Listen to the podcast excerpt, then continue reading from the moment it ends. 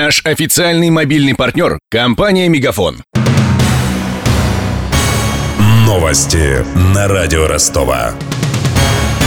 Здравствуйте, у микрофона Евгений Глебов. В эти минуты в Георгиевском зале Большого Кремлевского дворца Владимир Путин начинает свое послание к Федеральному собранию. Оно станет 23-м в новейшей истории России и 13-м для действующего президента. Эксперты ожидают, что хотя большую часть послания президент посвятит внутренней политике, Путин затронет и перспективу отношений с новой американской администрацией. Также, вероятнее всего, в своем обращении к парламенту Путин обозначит пути развития национальной экономики. В этом уверен депутат депутат Госдумы от Ростовской области Михаил Емельянов. Я бы хотел услышать изменение социально-экономической политики, потому что страна выходит из кризиса очень вяло. И совершенно очевидно, что при продолжении той же денежно-кредитной политики, политики валютного курса, выйти из кризиса быстро не удастся и стимулировать экономический рост тоже. Я бы хотел услышать радикальное предложение по снижению ключевой ставки, чтобы обеспечить дешевыми кредитами нашу промышленность. Кроме того, давно назрели меры по снижению социального неравенства. Та тема, которая заслуживает, на мой взгляд, внимания президента, особенно в контексте возможного введения прогрессивной шкалы налогообложения. Часть экспертов также полагают, что Путин не обойдет вниманием и антикоррупционную тему, в частности, историю с арестом бывшего министра экономического развития Алексея Улюкаева. Напомним, его обвиняют в вымогательстве взятки у госкомпании «Роснефть». А тем временем прояснилась судьба самого Минэкономразвития. Оно останется отдельным ведомством после назначения нового руководителя. Об этом на совещании в министерстве заявил первый вице-премьер Игорь Шувалов. Он добавил, что ведомство сохранит все свои полномочия и функции. При этом некоторые задачи министерства изменятся. В частности, оно должно будет модернизировать российские торговые представительства за рубежом. Шувалов также представил сотрудникам Минэкономразвития нового министра Максима Орешкина. Он был назначен на этот пост накануне. До этого чиновник работал в Министерстве финансов.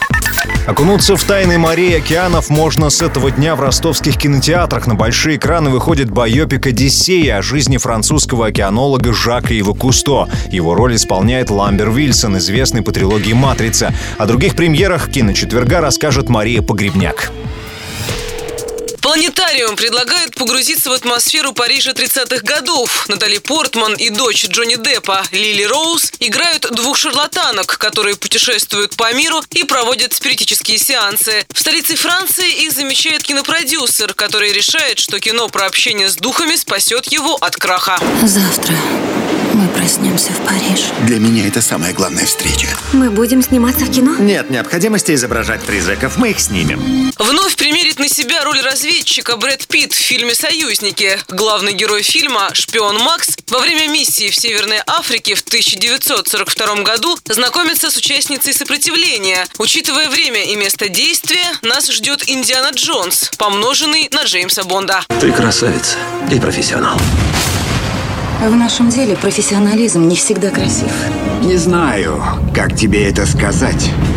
Мы подозреваем, что ваша жена немецкий шпион. «Мана» – часовой мультфильм от студии Дисней. Дочь вождя племени отправляется с маленького острова в Тихом океане на спасение мира. Компанию девочки составляет полинезийский полубог Мауи. Режиссером ленты выступил Рон Клеменс, автор «Русалочки», «Аладдина» и «Геркулеса». Тысячу лет назад, когда полубог Мауи украл сердце матери островов, проснулись монстры и пала тьма.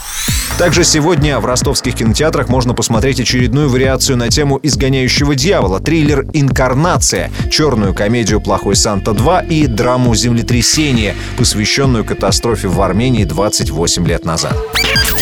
У меня вся информация к этому часу. Микрофон Евгений Глебов. Над выпуском работали Денис Малышев, Мария Погребняк и Александр Попов. До встречи через час. Новости на радио Ростова. Наш официальный мобильный партнер – компания «Мегафон». Сегодня вы не ответили на три сделки и пропустили шесть входящих клиентов. Пожалуйста, оставайтесь на связи, даже если вы покинули офис и даже если у вас нет офиса. Не упускайте свои бизнес-возможности. Подключите услугу «Виртуальная АТС» и получайте прибыль с каждым входящим. Мегафон. Бизнес по-настоящему. Подробнее на b2b.мегафон.ру